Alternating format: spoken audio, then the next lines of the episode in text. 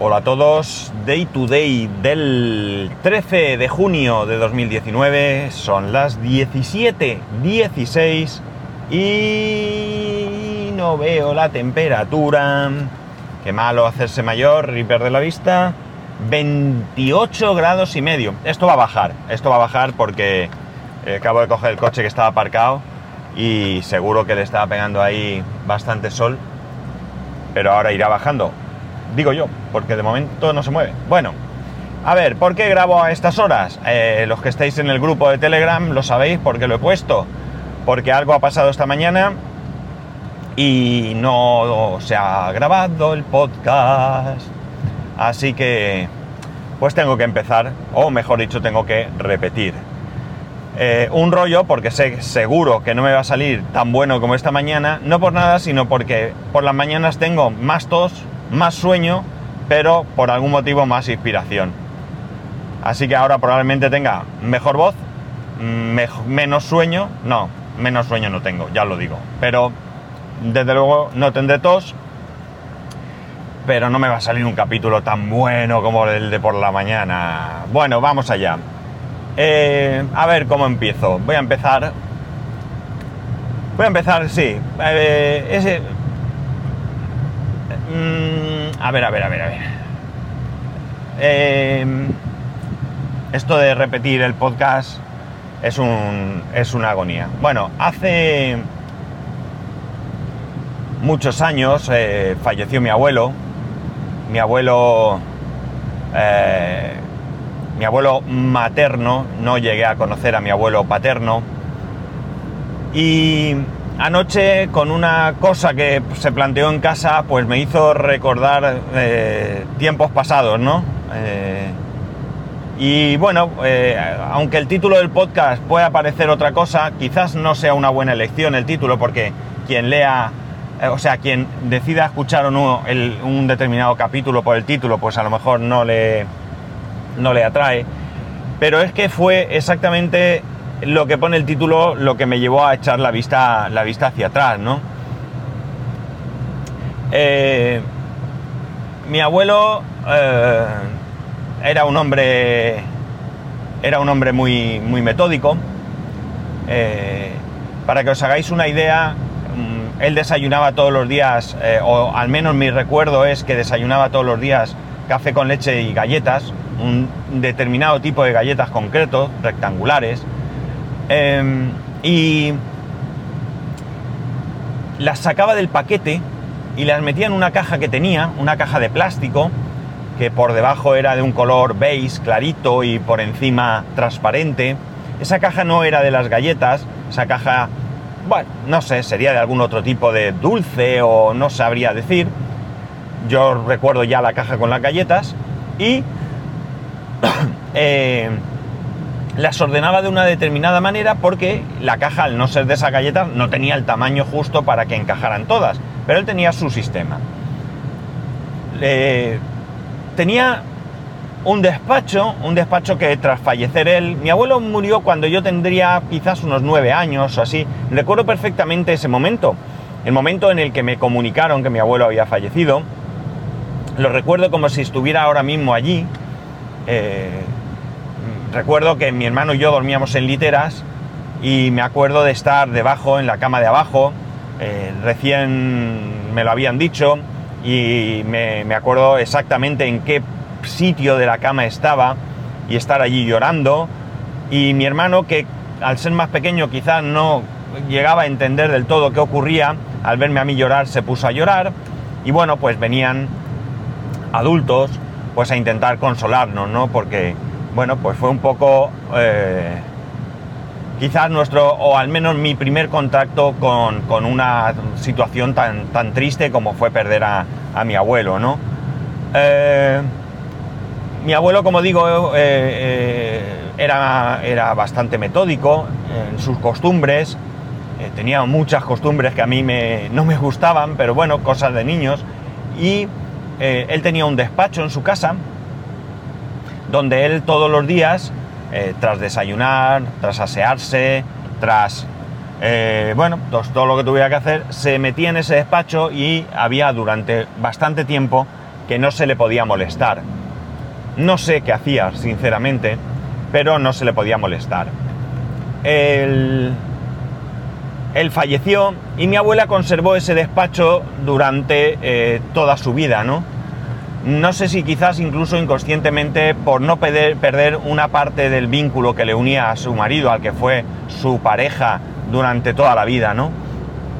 La cuestión es que eh, cuando mi abuela falleció, pues ellos, mis abuelos, habían vivido toda la vida de alquiler y fuimos, eh, después de un tiempo, mi tío, un tío que lamentablemente pues tampoco está ya, y, yo fuimos a pues a vaciar la casa, a llevarnos sus pertenencias, las pertenencias de mis abuelos, lo que quedase de mi abuelo y todo lo de mi abuela, a vaciar los muebles, bueno, lo que toca hacer cuando tienes que dejar una casa. Eh, anteriormente a, esto, un día, ya siendo yo mayor, se me ocurrió, se me ocurrió eh, echar un vistazo a las cosas que mi abuelo tenía en el despacho. Eh, tenía cajas de, puros con, con, bolígrafos, plumas, cajas con lápices, otras con gomas de borrar, es decir, como digo, todo muy organizado. Y mirando me encontré algo que me llamó mucho, mucho la atención. Y que fue, pues, unas simples cuartillas, no sé, cuatro o cinco cuartillas, no habría más, en las que mi abuelo había empezado a escribir sus memorias muy triste para mí el hecho de que hubiese tan poquito allí escrito, ¿no? Que hubiese tan poco material, ¿no? Una pena que no hubiera él podido, pues, si no terminar, por lo menos sí avanzar mucho en, las época, en la época más antigua, ¿no? En la época que yo ni siquiera había nacido. Es curioso porque cuando mi tío y yo fuimos a vaciar la casa, eh, estaba todo, los lápices, los eh, plumas, bolis, todo estaba organizado igual, sus libros, mi abuelo era muy, muy, muy, leía mucho, cosa que, bueno, mi padre también leía mucho, pero eh, mi abuelo lo transmitió a mi madre, a su hija, y entre mi madre y mi padre, pues a nosotros, a, a sus tres hijos, que somos igual de ávidos lectores, aunque últimamente ya os digo que el tiempo es escaso. La cosa es que cuando fuimos allí a vaciar la casa, no fui capaz de encontrar esas cuartillas no sé qué pasó con ellas.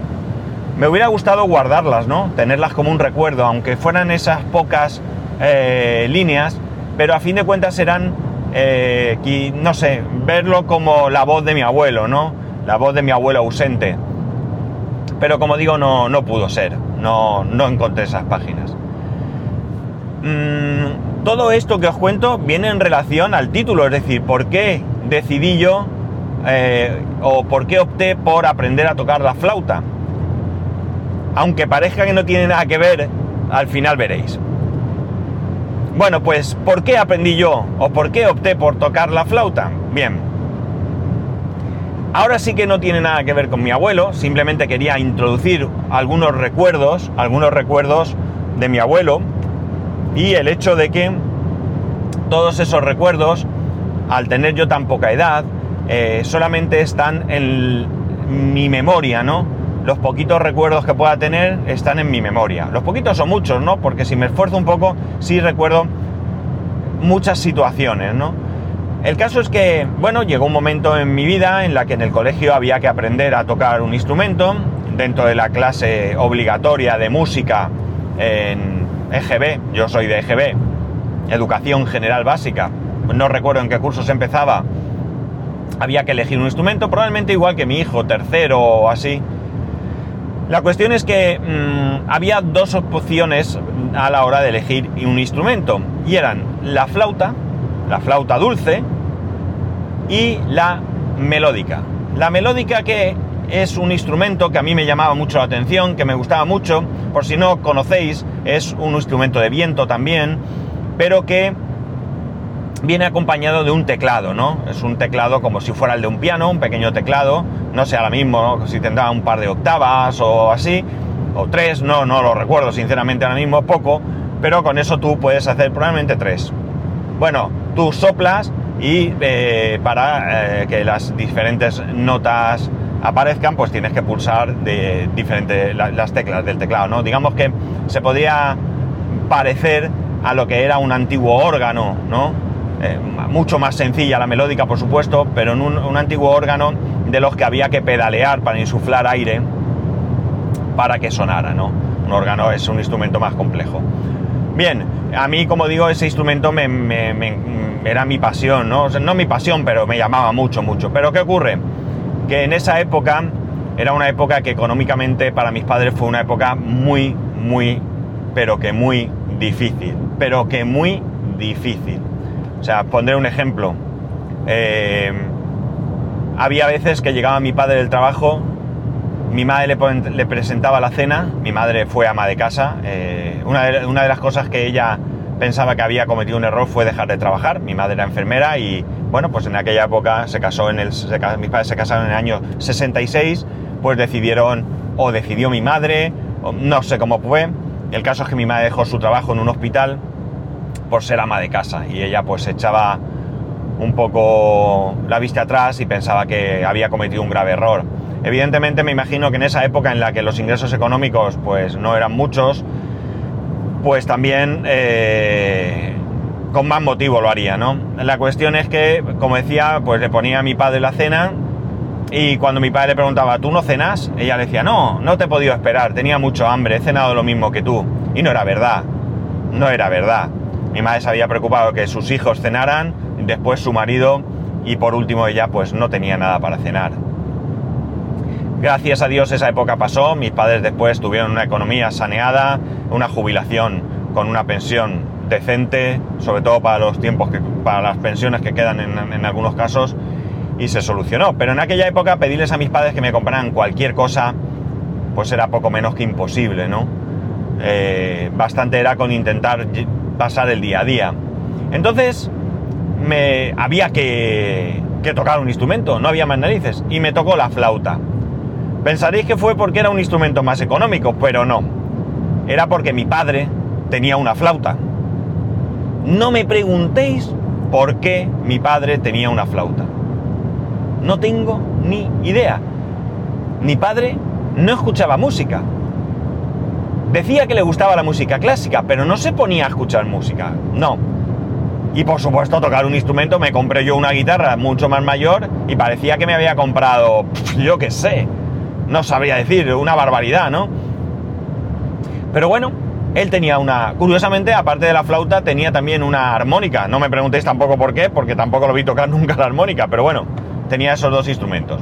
El caso es que yo, pues, me tocó eh, por imposición coherente con la situación económica, pues me tocó aprender a tocar, a tocar la flauta. Todo esto, todo esto que os estoy contando, ¿qué tiene que ver con la flauta, la historia de mi abuelo, la historia de mi padre? ¿Qué tiene todo esto que ver? Pues bien, realmente la cuestión es la siguiente. Todo esto me viene a la cabeza porque ayer eh, me dijo mi mujer, para el año que viene a tu hijo hay que comprarle un instrumento para la clase de música. Una flauta. Aquí no hubo opción de elegir otra cosa. Una flauta. Y mi hijo me dijo, yo quiero una flauta azul y de plástico. Y pregunté, ¿pero por qué? Eh, ¿Te han pedido que sea azul? ¿Que sea de plástico? ¿Te han pedido algo? No, no, no, no, no. Me han dicho que una flauta, pero yo la quiero azul y de plástico. La flauta que yo, con la que yo aprendí todavía está en casa de mis padres es una flauta de madera con el pito en plástico. Me imagino que será plástico, al ser tan antigua, pero será plástico, no creo que sea otro material. Y me hubiera gustado que él siguiera con ella, pero bueno, tampoco le voy a imponer que toque con una flauta vieja que a lo mejor hasta no suena bien y le compraremos la flauta que toca. Pero me hizo pensar en si él hubiera tocado o si él se hubiera se decidiera a tocar con esa flauta, seguiría un poco una tradición, una historia, ¿no? Yo soy un tipo de tradiciones, ya lo sabéis. Mi hijo se llama como yo, yo me llamo como mi padre, mi padre como mi abuelo, mi abuelo como mi bisabuelo, mi bisabuelo como mi tatarabuelo, es decir, mi hijo es el sexto Santiago Pascual. Soy un tipo de tradiciones, me gustan. No eh, por nada especial, simplemente pues me gustan, ya está, no hay más. Y bueno, pues hubiera sido una tradición bonita. Pero lo más importante, o sea, no una tradición, sino un una continuidad, ¿no? Pero lo más importante no es esto, veréis.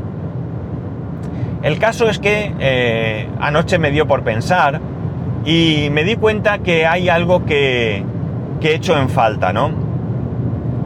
Y es haber insistido más en conocer mi historia familiar. Pero mi historia diaria, mi historia del día a día, digamos mi historia mundana, si queréis, ¿no? Es decir, esa historia, pues esas pequeñas cosas, eh, esos, eh, no sé, pequeños detalles, no sé, por poner algún ejemplo, cómo se conocieron nuestros padres, o, o sea, en qué momento, cuánto tardaron en empezar a salir, mm, no sé, ese tipo de cosas, ¿no? Ese, nuestra, nuestra auténtica historia familiar, ¿no? Más allá de que en nuestra familia pudiera haber alguien que destacó por cualquier motivo, que eso puede ser curioso, pero realmente yo me refiero a, ese día a día, ¿no? A, esos pequeños detalles que quedan en el olvido, ¿no?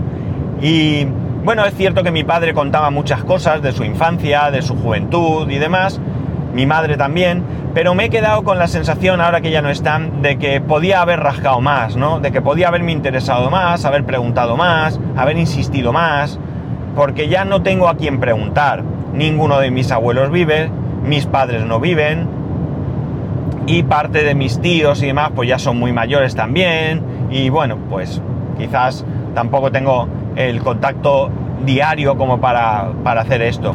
Sí que tengo que, cuando nos veamos, preguntar, eso sí que lo tengo que hacer. Pero cada vez pues quedan menos de mis ascendentes y cada vez es más difícil, pero sobre todo de la historia de mis padres, ¿no? De haber cogido esas fotos en las que están con gente que no sé ni quién son y haberles preguntado, ¿quiénes son estos? ¿Qué fue de ellos? ¿Qué amistad os unía? ¿O son familia? ¿O no sé? Todo eso, ¿no?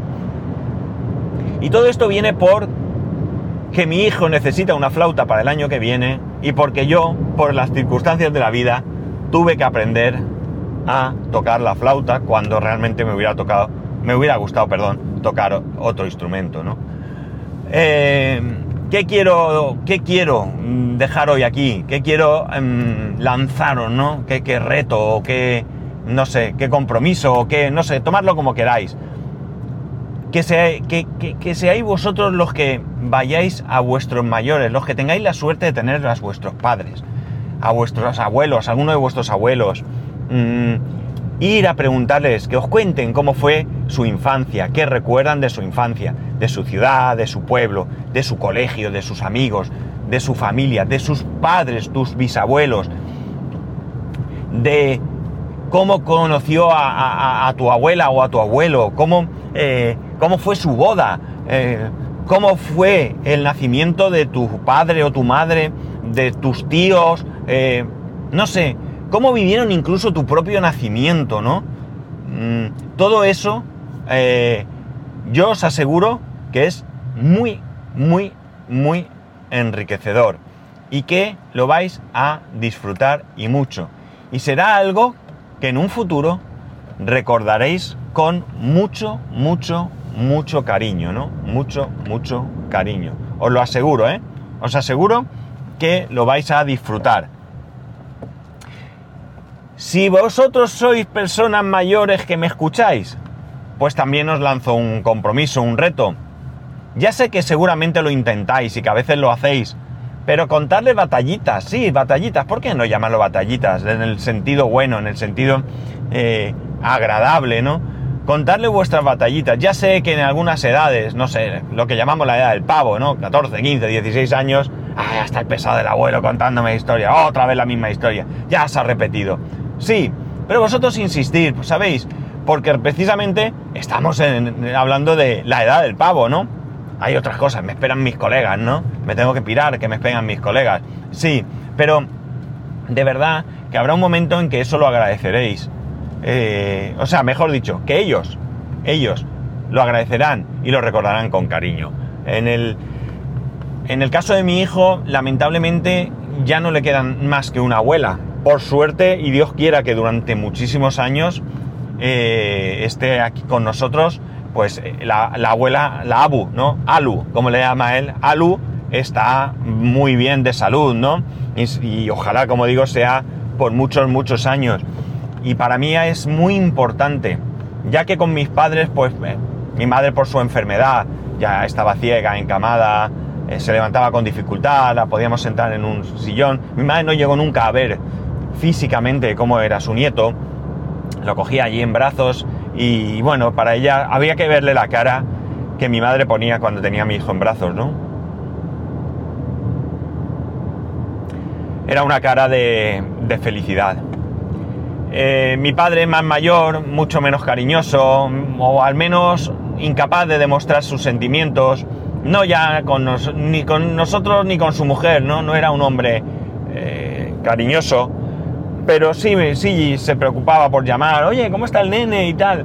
Y le gustaba que fuera, pero bueno, ya más mayor no, pues no, no tenía ese, no sé, esa cercanía que, puede tener mi, mi, suegra, Alu, ¿no? Y, yo para mí es muy importante que mi, que mi hijo tenga ese contacto, además, y sobre todo, no, no cabe duda que, que, la abuela quiera al nieto hasta, hasta el infinito, ¿no? Pero me resulta fantástico ver cómo mi hijo la quiere tanto, ¿no? Cómo la quiere muchísimo. Y hay una cosa que tengo que hacer. Le tengo yo creo que de vez en cuando sí, porque mi hijo me cuenta alguna historia. Pero tengo que insistir a mi suegra en que le cuente historias a. Historias de, de su infancia, de su pueblo, que se las cuente a mi hijo. Que a lo mejor es verdad que él prefiere ver vídeos de YouTube, ¿no? Pero no importa que se las cuente. Que se le queden ahí, que son parte de su historia, ¿no? Y, en un futuro seguro que recordará esas historias e incluso probablemente, llegado el caso, se las contará a sus, a sus propios hijos, ¿no? Em, yo creo que de verdad a lo mejor no, le no valoramos esto porque a fin de cuentas si nuestros padres están ahí, están bien, pues vamos, estamos con ellos, disfrutamos, pero no nos preocupamos de esto. Y claro, llega un momento en que ya no tiene solución, ¿no? Entonces, eh, ya ese momento se perdió. Y, quiero animaros a que, a que no llegue ese momento, a que no se pierda, a que rescatéis esa, esa, historia. Eh, mirar, cuando mi abuelo enfermó, mi abuelo falleció de, un cáncer, de un cáncer de colon, eh, yo recuerdo también perfectamente que pedí ir a ver a mi abuelo al hospital y me lo negaron.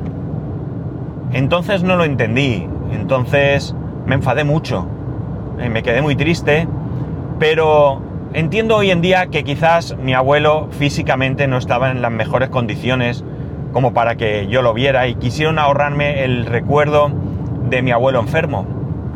Sinceramente, sinceramente creo que hoy en día hubiera preferido ir a verlo, ¿no? Pero bueno, esa es la decisión que tomaron mis padres y es la que es y punto. Por eso cuando mi hijo, mi padre enfermo en el hospital, me dijo que quería ir a ver a su abuelo, evidentemente mi, padre no estaba en, malas circunstancias físicas, mi padre eh, siempre, toda la vida, de siempre, ¿eh? yo he visto fotos de cuando era joven, antes de casarse incluso, pues eh, fue un hombre muy, muy delgado, muy, muy, pero que muy delgado, y la enfermedad no le afectó más. Eh, además, él comía muy bien. La verdad es que en el hospital que estuvo, él, bueno, pues ya llegó un punto en que se cansó de la misma comida, a fin de cuentas, siempre la misma comida. Eh, se cansó un poco, pero era una comida bastante buena y él comió muy bien hasta el final. Y cuando mi hijo me dijo quiero ir a ver al abuelo, yo no dudé en llevarlo. Yo no dudé en llevarlo, porque probablemente, eh, porque pensaba que probablemente sería la última vez que vería a su abuelo, y como así fue, y no quería negarle esa, posibilidad, ¿no? Papá, quiero ir a ver al abuelo. Pues papá lo llevó a ver al abuelo, estuvimos un rato y después de un rato nos marchamos y él ya se quedó tranquilo. Y tiene esa idea de que su abuelo siempre tendrá la idea de que si bien su abuelo enfermó y, y no pudo superar esa enfermedad, estaba bien, estaba en un sitio, estaba cuidado y aunque, bueno, pues era muy pequeño y a lo mejor ni siquiera se acuerda, llegado el caso, seguro que ahí en su interior hay una pequeña idea de que, de que así fue. Y nada más, nada más, eh, insistiros, insistiros mucho, mucho, sé que soy muy pesado a veces, pero insistiros mucho en que, en que indaguéis, indaguéis en vuestra familia, a ver qué cosas os cuentan.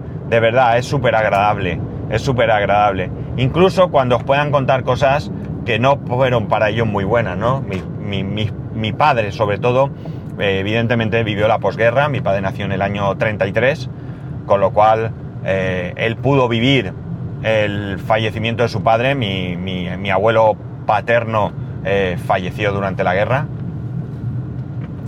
Y, y, y bueno, pues, a ver, me he despistado. Eh, él podía contar esos momentos de la posguerra en los que ellos pasaron también hambre, claro. Pasaron hambre, como no, como casi todos los españoles, ¿no? Excepto un grupo de privilegiados, pero pasaron hambre. De la misma manera que mi madre, que nació en el año 40, me podía contar que ellos nunca vivieron ese hambre, ¿no? Ella nunca le faltó nada en su casa. Mi abuelo era empleado de banco y lo destinaban a diferentes pueblos y ya sabéis que en aquella época en los años 40, 50, en los pueblos mandaban el alcalde, el médico, el cura y el del banco. Y ahí estaba, ¿no? Entonces, pues, hasta esos peores momentos están bien. Sobre todo y especialmente si conseguimos que quien vivió algo tan terrible como fue la guerra civil española, nos pueda contar cómo la vivió. Y especialmente Sí, aun por supuesto teniendo su ideología política, sus sentimientos sobre lo que pasó, ya sea de un bando o de otro, nos la pudiera transmitir de manera neutra, ¿no? Sin, sin... Es decir, que los hechos que vivió sean los hechos que sucedieron. Es la mejor historia que jamás vamos a recibir. Y nada más, aquí lo dejo. Eh, no sé, esto sí que es un tema que me gustaría recibir mucho feedback, ¿no? cómo lo vivís vosotros. No que me contéis historias necesariamente, también lo podéis hacer si queréis, también me podéis trasladar historias si queréis que salgan aquí, pero realmente lo que me interesa un poco es ver vosotros cómo vivís esa eh, relación con el pasado familiar. Me interesa de verdad. Y nada más, aquí lo dejo. Espero que el capítulo sea medianamente bueno. Sé que Sé que no ha sido tan fluido como lo he hecho esta mañana, porque hacer un mismo capítulo veces os aseguro que puede para quien no sea un problema, pero para mí sí. Y seguramente se me queden algunas cosas eh, fuera, pero bueno, creo que la esencia de lo que quería transmitiros es, eh, ha quedado clara. Eh, básicamente porque elegí aprender a tocar la flauta. Ya sabéis que podéis escribirme a arroba spascual.es. El resto de métodos de contacto lo podéis encontrar en spascual.es barra contacto. Un saludo y nos escuchamos mañana.